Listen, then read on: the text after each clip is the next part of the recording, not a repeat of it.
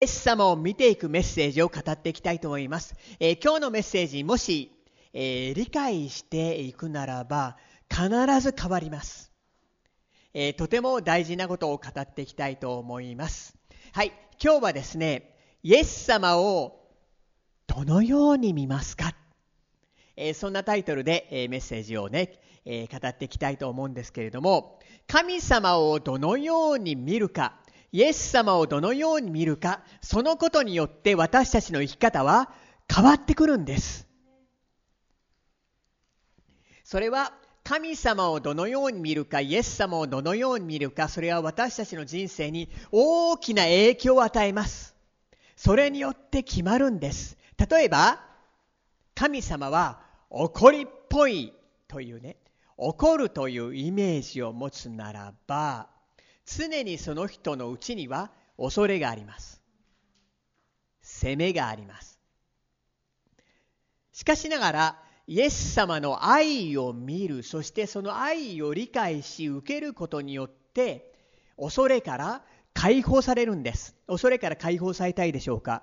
イエス様を見て、その愛を受けて理解するときに、必ず恐れから解放されます。ね。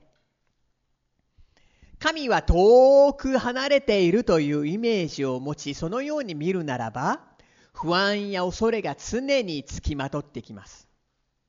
しかし、イエス様の愛を見て、愛と恵みを頭だけではなくて、心、そしてこの深いうちに、ね、霊の深いうちにそのイエス様の愛が恵みが降りてきてそれを受けるならば、必ずその人は恐れから解放されるんです。ね。とても大事です。なぜかというと、恐れはそこに入れないんです。えー、第一ヨハネ4章の18に、愛には恐れがありません。全く愛は恐れを締め出します。と書いてあります。これどういう意味かと、全く意味、どういう意味かというと、イエス様の愛です。イエス様の完全な愛をもしね、神は愛している。頭でわかるだけではなくて、それが心に降りてくる。ね、霊のうちに降りてくるならば、全く愛は恐れを締め出すんです。恐れはそこに入れないんです。ね。で、今日はですね、どのようにイエス様を見るのか、ね、えー、心の目で見るのか、それを見ていきたいと思います。で、今日のメッセージを理解するならば、必ずいろんなことは変わってきます。必ず変わります。で、今日のメッセージの目的は、えあなたが神の愛を見て、理解し、自由になる。ね、恐れから解放する。解放される。そして、恵みと神の力をたくさん受ける。それが目的なんです。ね。イエス様もそのことを望んでおられます。ね。で、見ていきたいと思います。一つ目。神様をどのように見ているでしょうかどんなイメージで見ているでしょうかね。怒ってる、怒りっぽいイメージで見ているでしょうかね。フレンドリーで恵み深いイメージを持っているでしょうかえまずですね、えマタイの福音書に書いてある、えタラントの例え話、これを見ていきたいと思うんですけれども、マタイの福音書25章の14節15節天の御国は、しもべたちを呼んで自分の財産を預け、旅に出ていく人のようです。彼は、おのおのその能力に応じて、一人には5タラント、一人には2タラント、もう一人には1タラントを渡し、それから旅に出かけた。ねね、財産を預けて、さて、これを忠実に使いなさいよ。で、旅に出て行きました。するとですね、えー、するとというよりも、この、これはね、型なんです。財産を預けて旅に出ていく出ていく人というのは、主イエス様のことなんです。で、帰ってきます。イエス様間もなく帰ってきます。今世界の情勢見ると、もう間もなく帰ってくる。ね。ね。間もなくエゼキエル書の38に書いてくる、書いてある。ね。イスラエルがね、囲まれる。ね。ロシア。ね。イラン。いろんな国に囲まれて、侵攻されて。そしてイスラエルがそれを倒してしまう。ね。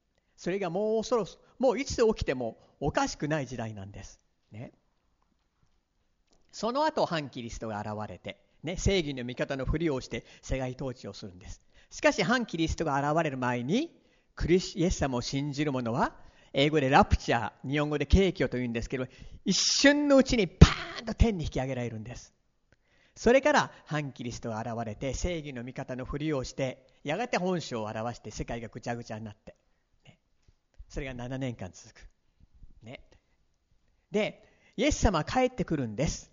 で、3人のうちはおかんこのタラントを忠実に増やしました。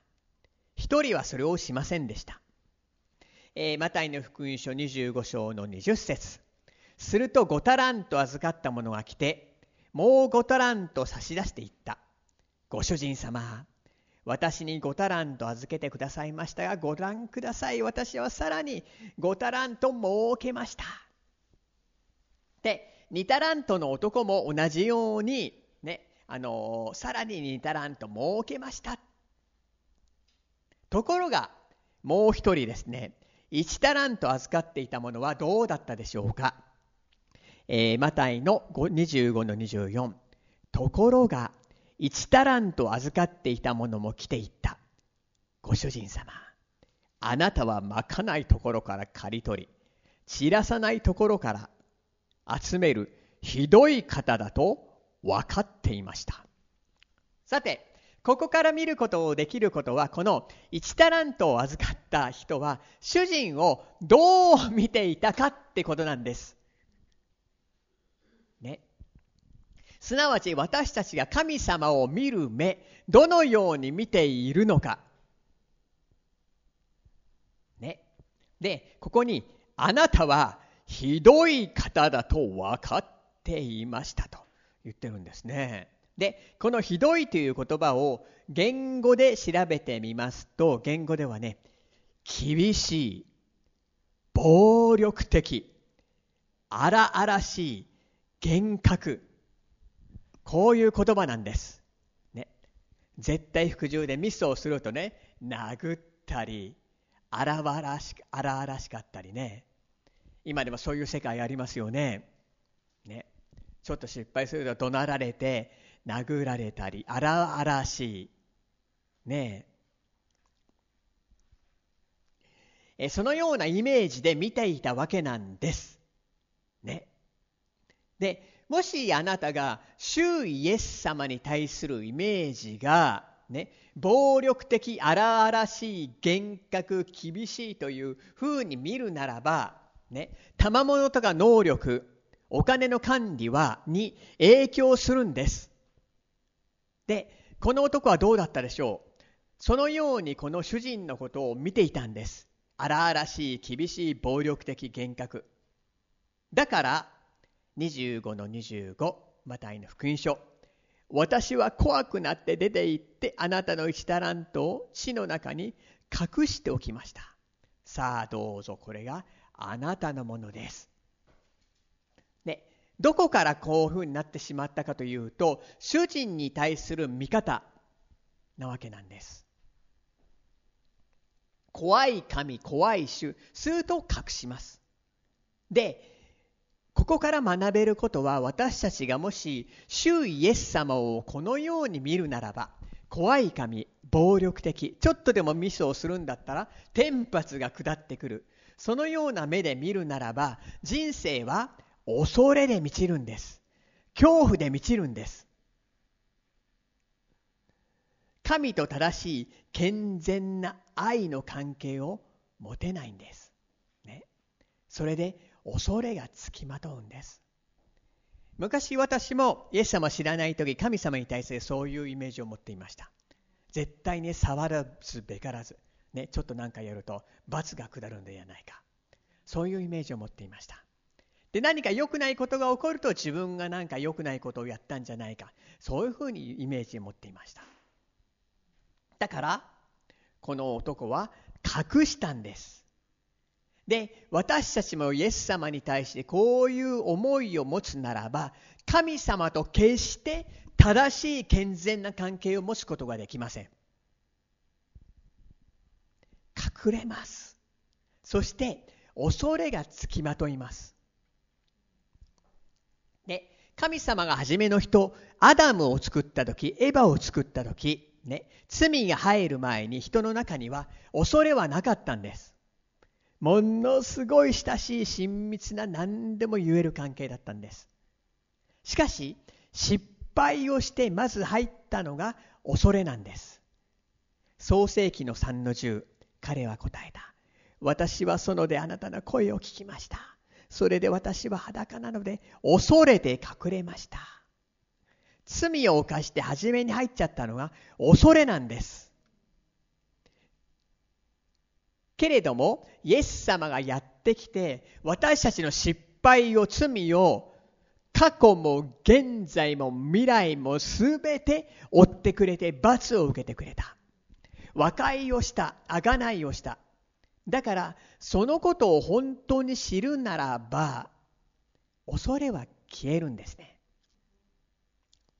言うなれば全ての恐れの源というのはねまだ神様の愛をね受けていない。深いとこまで受けていない、ね、神に対してどこか、えー、間違った思いというか見方というか。ね。それがどこかにある。で僕は頭で愛されてるっていうのは分かるんだけれどもそれが深いとこに降りてくる。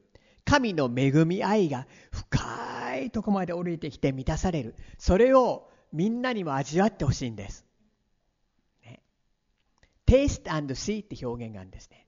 見て味わいなさい。味わいなさい。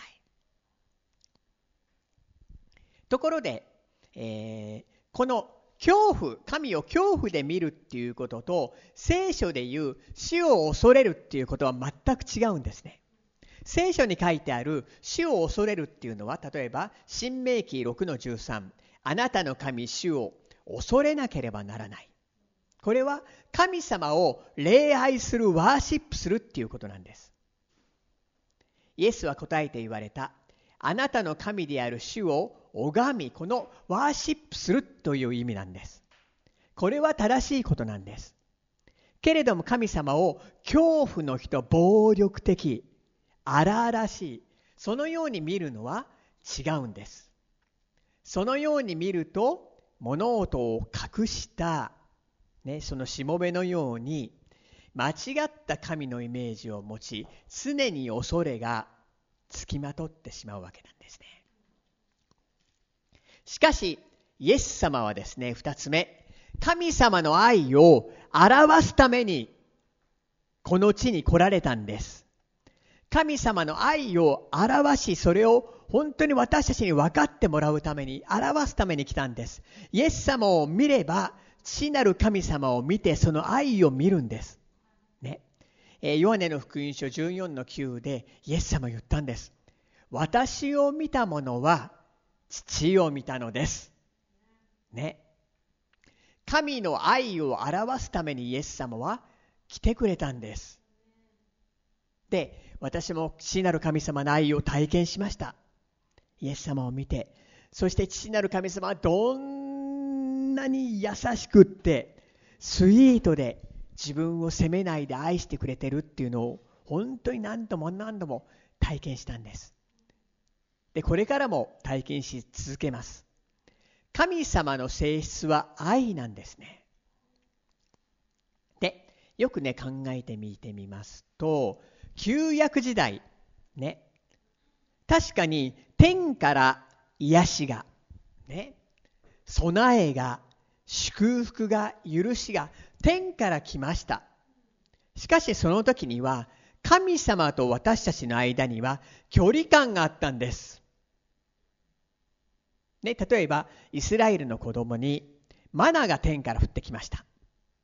ね、イスラエルの子に。マナが天から降ってきました。毎日新しいマナが降ってきた。でも神は天におられました。イエス様は天におられました。神はイスラエルの子に許しを与えたけれども神は聖女の中におられてそこには一般人は入ることはできなかった。距離感があったんです。ね。ところがイエス様がこの地に来られました。そこには距離感はないんです。群衆の真ん中におられたんです。ね。5つのパンと2匹の魚でね。5000人。男性の大人だけで5000人。ね、もう大体もう2万人以上の人を養う奇跡を成した。群衆の真ん中におられた。で罪を下ろし罪を許しあなたと共にいる。私はあなたと共にいるって言ってくれているんです。距離感がここにはないんですね。イエス様は天の御国をそのまま持ってきた、ね、ちょっと想像してください。天国をそのままイエス様はこの地に持ってきたんです。ね、天の御国をこの地にイエス様は持ってきたんです。旧約時代は天、ね、距離感があったんですけど、今、距離感がないんです。天の御国をそのまま持ってきて、この地に来られて、人の必要に応えていったんです。だから、ヨアネの福音書1章の17節というのは、立法はモーセによって、ポーンと与えられた。ね天と地の間に距離があります。神の清い清い清い基準が与えられた。これをせよ、これをせよ、これをしてしてはならない、これをせよ。とても清いですけれど、守られない。ね、できないって分かるから、そこには責めがある。けれども、恵みと誠。誠は英語でトゥルース。真理です。恵みと真理はイエスによって来た。英語の聖書には来たって書いてあるんです。実現したからである。イエス様はそこに来て、イエス様と交わる。イエス様を見る。ね。そのことによって、恵みと真理が人々にも与えられる。もうイエス様は人なんです。人格を持っているんです。与えられてそれを受けるんです。そこには距離感がないんです。ね。実際に交わりなんです。ね、イエス様を見ると父の愛がわかるんです。ね、ところがこの恵みというのがまだ新しい契約の下にいるということがわからないと人はね、ミックスしちゃうの。古い契約と新しい契約をミックスしちゃう。だからこういうイメージがあるんです。神様は時に私を怒り、時に私を喜ばれる。とかね。時に私を祝福され、時に私を呪われるとか、時に私を気にかけてくれて、時に私をほっとかされる。時に私を栄えさせてくれるけれども、時に私を謙虚に謙虚にするために貧しくされるかもしれない。今日癒されたけど、私が学ぶために病を負わせるかもしれない。全部違う。ね。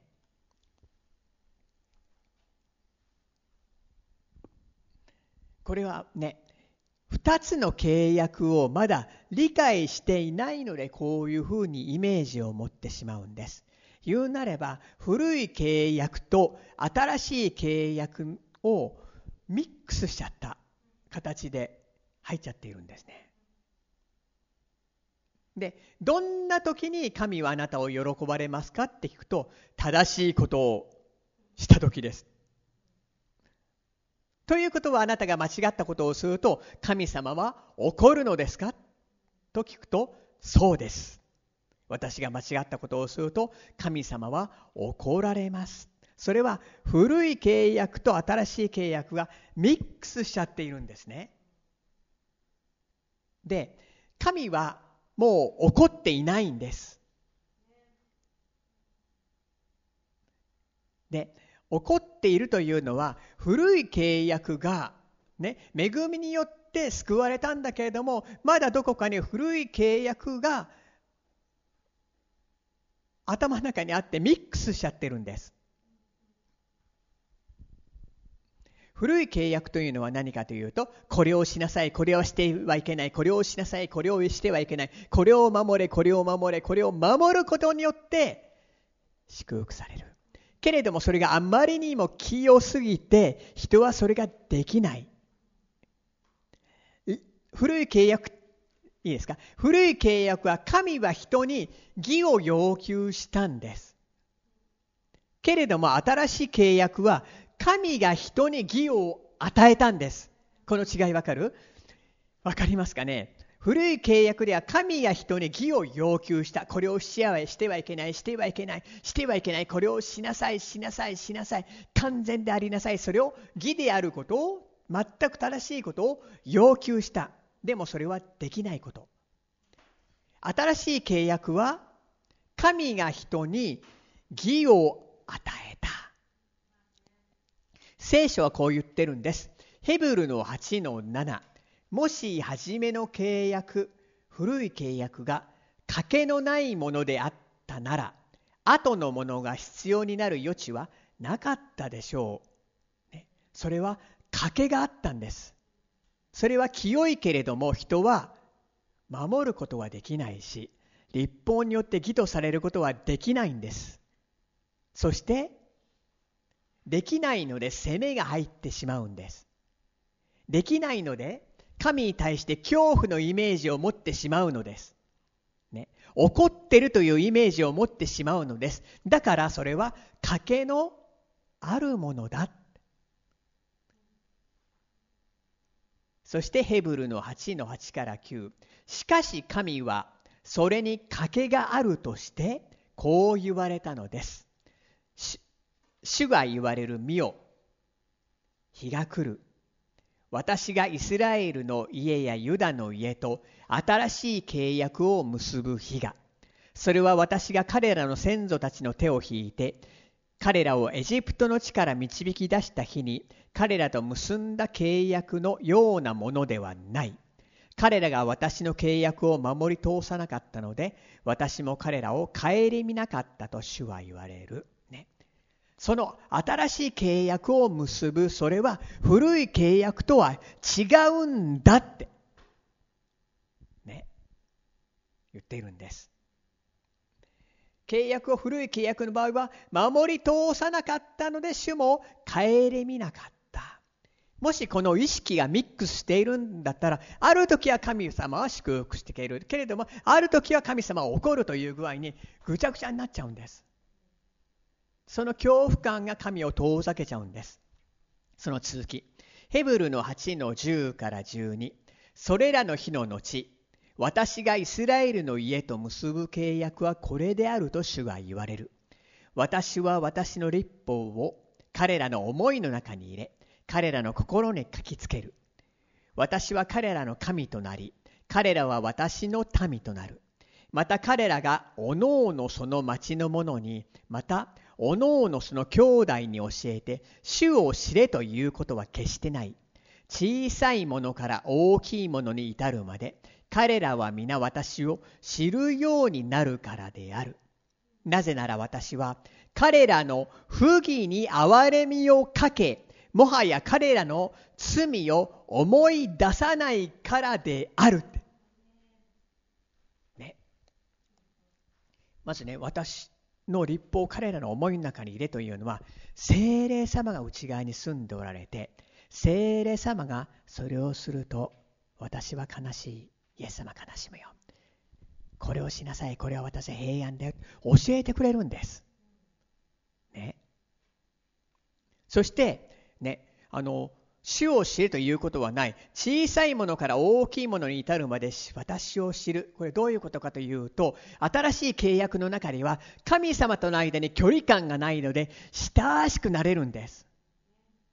神様と親しくなるので愛が深いところまで分かってくる。恵みが深いところまで分かってくる。です。小さいものから大きいものに至るまで。幼稚園児も小学生も中学生も高校生も、ね、60歳、70歳、70歳、80歳、90歳になっても、神様を知り、愛を受けるんです。なぜかというと、不義に憐れみをかけて、もはや彼らの罪を決して思い出さない。神様は罪を思い出さないことを選んでくれたんです。過去も現在も未来も。完全形で思い出さないことを選んでくれたんです。これが新しい契約。ね、旧約、古い契約はしてはならない、してはならない、してはならない。けれども新しい契約は彼らの不義に憐れみをかけて失敗を、罪を思い出さない。なぜかというと、イエス様が十字架で死なれたから。十字架の死で、ね、見業は完成したんです。完了したんです。何が感動したかというと、罪に対する神の怒りをイエス様は全部受けてくれたんです。一気に受けてくれたんです。バーッと。イエス様の体は焼かれたんです。罪に対する神の怒りがイエスの体の上に全てバーッと出し尽くしたんです。だから私は彼らの不義に憐れみをかけてもはや彼らの罪を思い出さないんです。父なる神様はあなたの罪をイエスの十字架に見るんです。だから思い出さないんです。だからもはやそのことを理解するならば新しい契約を理解するならば神が怒ってるという嘘を信じてはいけないんです。ね。あなたの罪をもう全部イエス様取ってくれて憐れみをかけたんですだから今は本当に距離感のない親しい関係になって愛と憐れみ愛情をたくさん受けることができるんですねだからイエス様のゆえに神は私たちをとても喜んでいるんですどんな時でも喜んでいるんです罪と怒りはイエスの十字架の上に降りたんです。イエス様は、我が神、我が神、どうして私をお捨てになったのですか？それは神の呪いと怒りが全部落ちる、落ちたからな。それを体験したからなんです。そのことは、その見業は完全に完了したんです。過去、現在、未来の罪はイエス様が罰せられたんです。ですから私たちは許されていて、神はもう怒っていないんです。怒っていないんです。あなた方のことを愛していて、恵みをこれでもかって与えたいんです。だから、イエス様を見れば見るほど、恵みや、イエス様を知れば知るほど、恵みは増えるっていうのはこれなんです。イエス様を知らないと私たちの頭というのは古い契約とミックスになっちゃうんです。けれどもイエス様を知れば知るほど、あ、宮沢完成されたんだ。愛されてるんだ。分かれば分かるほどその恵みが受け取る。キャパシティが増えるんです。ね。ディズニーランドに行ったということを今ね、あの想像してください。ディズニーランド。ディズニーシーではなくてディズニーランドです。そこに今、パレードが始まろうとしています。私もこのパレード見るのね、好きだったんですけどね、パレード、今もあるんでしょうかね、パレードが始まろうとしています。ね。すると、ね、あの、ミッキーマウスや、ミッキーの友達が、ね、あの、乗り物に乗って、バーッと前を前を通り過ぎます。ドナルド・ダックも前を通り過ぎます。子供たちはエキサイトして手を振りますグーフィーがいます。ね。あれ。で、これが私たちの人生の見方です。直線的な見方をする。ね、一日一日の出来事を繰り広げる。でも、神の見方というのは違いまして、神様はヘリコプターで上に登って見るんです。パレードのはるか上で、ね、最初から最後まで見る。神様はアルファであれを、アルファであれ、あり、オメガ最初であり最後見るんです私たちの罪を十字架で許した後全生涯の罪を最初から最後までもう見て、ね、全部その罪を取ってイエスに負わせた。未来の罪も十字架の上で完全に負ってくれたんです。これがイエス様なんです。だからこのことが分かると人は劇的に変わっていくんです。ね。えある証ですね。えある人がですね、あの恵みにあふれている教会に来て、え人生が劇的に変えられたので、こういう証をね、あの教会に提出したんですね。その人はクリスチャンの家庭に生まれました。で、子供の頃は強制的に教会に行かされました。で、そこで習ったことは、イエス様は十字架にかかられたということだけでした。で、なぜ彼がそこに行ったのか分かりませんでした。教会に行くのが嫌でした。で、両親は私を叱って無理やりにでも行かせましたが、何の助けにもなりませんでした。で、高校に入って悪い仲間とつるんで、えー、タバコを吸って大量に酒を飲んで盗み破壊喧嘩、えー、犯罪者の生活を送りました。低俗な生活をして、えー、で両親や先生カウンセラーが助けようとしたけど何もできなかった。で学校から追い出されて、えー、悪い暴力団みたいなところに入りました。でそこでいる人はほとんどが薬物上昇者で武器を持ってていて強盗に加わりさらに堕落してきました。で変わりたいという叫びがあったんだけれども変われないでいた。でしかしある女性と知り合いになって終わりを告げました。その女性はクリスチャンになって間もない方だったんですけれども神の恵み慈愛愛なぜイエス様が私のために死なれたのかを話してくれた。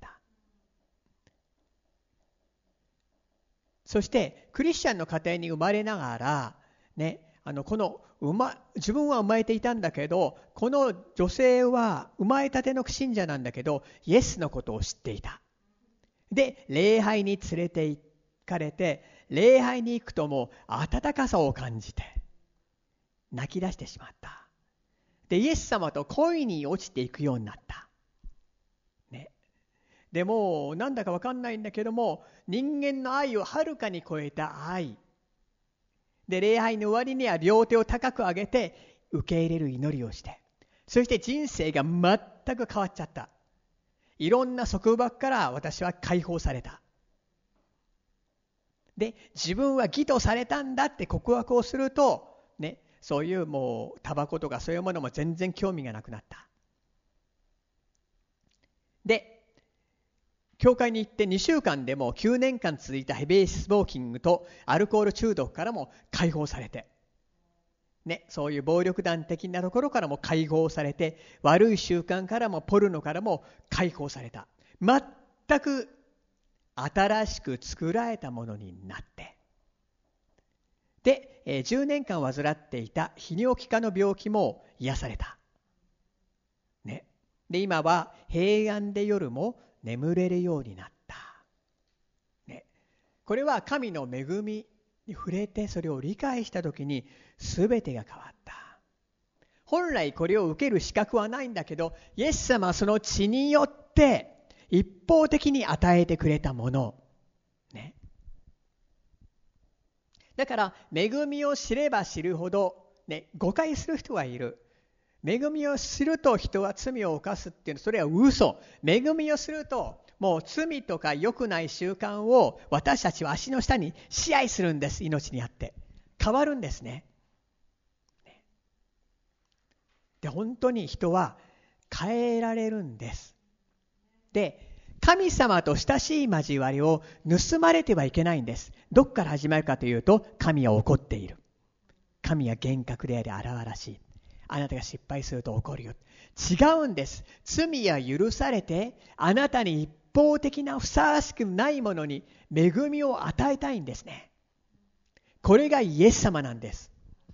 で、これを知るときに私たちは罪から解放され、命にあって支配するものになっていくんです。ね。三つ目、恵みに心を固くしてはいけません。天のお父様は良いお方です。イエス様は恵み深いお方です。で、愛しているので癒したいんです。愛しているので恵みを注ぎたいんです。命を与えたいんです。今世界中でもうこの恵みの理解進んでいるんです。愛しているので命を与えたい。しかし、その愛を拒絶されたらイエス様は悲しむんですね。人格を持っているので。機械ではないので悲しむんです。ルカの4の18、19。私の上に主の御霊がおられる。主が貧しい人々に福音を伝えるようにと、私に油を注がれたのだから、主は私を使わされた。囚われ人には釈面を、盲人には目の開かれることを告げるために、虐げられている人々を自由にし、主の恵みの年を告げ知らせるために、これはイザヤ書からの引用なんですけど、イザヤ書には神の復讐の日って書いてあるんですね。しかしそれはカットされてるんです。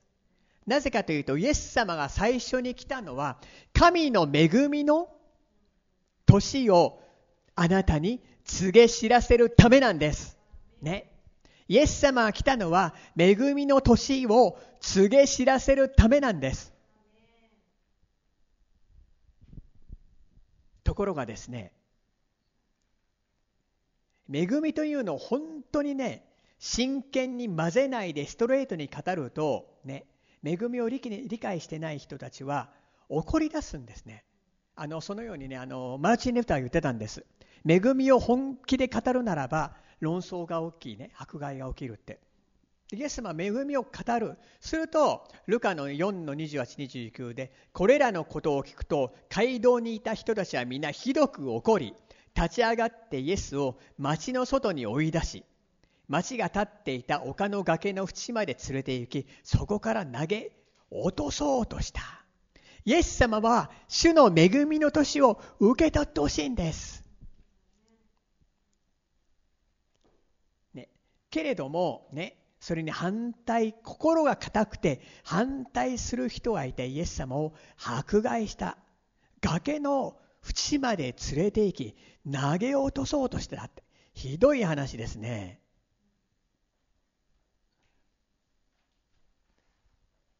ね、マルコの3の5に手の不自由な人がいました。しかし、恵みに反する者が安息日にイエスが癒すかどうか訴えるために見ていた。イエス様癒しましたよ。愛と恵みにあふれている方ですから。しかし、マルコの3の5で、イエスは怒って彼らを見回し、その心のかたくななを、かたくななのを嘆きながらその人に手を伸ばしなさいと言われた。彼らは手を伸ばした。そしてその手が元通りになった。癒しました。けれども周りにいる人はね、安息日にね、恵みに反対する者がイエスが治すかどうか、安息日に治すかどうか訴えるために見ていた。心のかたくななのをイエス様は嘆いた、悲しんだって。そして怒ったって。いいですか？神様は私たちに怒っていません。これは愛による悲しみと怒りなんです。ね、罪を犯している人に対してイエス様はね、怒ったって記事出てこないんですよ。けれども、グレイスをに反対する、グレースを受け取ろうとしない、ね、むしろそれを反対する。それは愛による悲しみ、怒り。それだけイエス様は受け取ってほしいんですね、私たちに。これが神の心なんです。で、人間の怒りっていうのはね、多くの場合セルフィッシュなんです。自我から来るものものなんです。ね。で、それは、大体多くの場合罪に結びつくんです。ね、怒ってもいいから罪に結びついちゃいけないって言われたんです。けれども、イエス様はここで、ね、書いてあるのは、悲しみのゆえに怒り。それは罪ではないんですね。イサヤの54の10たとえ山々が移り丘が動いても私の変わらぬ愛はあなたから移らず私の平和の契約は動かないとあなたは憐れむ主は仰せられる神の愛と契約は変わらないんです。平和の契約なんです。神様はもう怒ってないんです。ね。けれどもここにですね敵の策略があるわけなんです。ね、もし神様が怒ってるというように敵は思わせたい、そして思わせることができるならば、その人は神との距離感が遠くなります。隠れるようになります。ね。敵の策略。第一ペテロ5の8。身を慎み目を覚ましながら、覚ましていなさい。あなた方の敵である悪魔が吠えたける獅子のように食い尽くすべきものを探し求めながら歩き回っています。ギャホー、神は怒ってるよ。ギャホー、祈りに答えなんかしないよ。恵みなんかないよ。お前も忙しいから神も忙しいよ。こういう嘘をついて神との距離感を与えるんです。また嘘をついてね、新しい契約と古い契約をミックスさせようとするんです。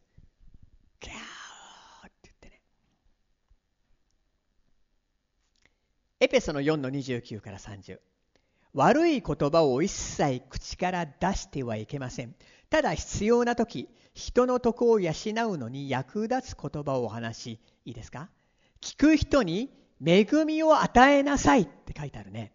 聞く人に恵みを与えなさい。恵みの言葉を語りなさい。そしてその次に、神の精霊を悲しましてはいけませんって書いてあるんです。ね。ということはね、そしてこの神の精霊を悲しましてはいけませんという言葉は、先ほどのイエス様の悲しみと同じ言葉なんです。ね、嘆きながらって同じ言葉なんです。ででここから見ることができるのは恵みを受け取らない悲しみそしなんですねそして、ね、逆に言うならば恵みの言葉を語ることをイエス様は喜んでいるんです恵みの言葉恵みと反対することは語っちゃいますよね私たちねお前はこれを何々するまで何々しないぞ恵みと違う言葉語りちゃいますよね。つい語っちゃいますよね。しかし、恵みを与えなさい。恵みの言葉を宣言しなさい。そこに喜びがありますから。ヨハネの福音書1の17節というのは、立法はモーセによって与えられ、恵みと誠はイエス・キリストによって実現したんです。来たんです。イエス・キリストによって来たんです。そこには交わりがあるんです。イエス様と交われば交わるほど、この方は恵みにあふれているんだ。そこに恵みが来るんです。だからイエス様と交われば交わるほど、イエス様を知れば知るほど、恵みが増えるんです。シャロームが増えるわけなんです。ね。騙されてはいけません。敵も必死です。なんとか私たちに恵みを与えないように、うわーっと嘘ついてきます。古い契約の嘘を得てきます。お前これやししたから、あの時これしたから、怒ってるぞ。神は怒ってるぞ。これをしたから神はお前のこと喜んでないぞ。すると距離感が出てきます。そうではないんです。十字架の上でイエス様は宮業を完成されたんです。そのイエス様を知れば知るほど恵みが増えるんです。ね。恵みと誠はイエス・キリストによって実現したんです。ね。そんなイエス様を見ていきましょう。すると恵みが増えてきます。恵みが理解すると変わります。恵みが理解するとその人は劇的に変わります。ね。そんなわけで私たちはですね、このお方を見て、見て、見て、ね、正しい目を持ってイエス様を見ていきたいと思います。そうであるならば必ずその人は変わります。義と、ね、恵みをの賜物を豊かに受けている者は命にあって支配するんです。イエス様はそうなってほしいんです。逆に恵みを拒絶されるとイエス様は悲しむんです。ということはイエス様はこの恵みを豊かに与えたいんです。受け取ってほしいんです。今日そのことを覚えていきたいと思います。ねイエス様は恵みをあなたに与えたいんです。イエス様は愛に満ちたお方、恵みあふれるお方。決してあなたのことを怒っていないんです。イエス様を見ていきましょう。お祈りします。天のお父様感謝します。イエス様ありがとうございます。あなたが恵み深いお方であることを感謝します。イエス様の見業が十字架で完成されたことを感謝します。主よ、私たちの目を開いてください。今一人一人の目を開いてください。そして私たちがイエス様に対する正しい目を持って見ていきますように。今一人一人に油を注いでください。そしてイエス様を知ることができますように。さらに知ることができますように。どんなに愛されているかその愛を知りますように。その恵みを深いとこまで理解しますように。油を注いでください。するとあなたは劇的に変わります。あなたは愛されています。イエス様あなたに恵みを与えたいんです。あなたの家族に恵みを与えたいんです。必要に応えたいんです。イエス様ありがとうございます。イエス様の皆を高く掲げます。イエス・キリストの皆によってお祈りいたします。アーメン。自分の言葉で応答のお祈りをしていきたいと思います。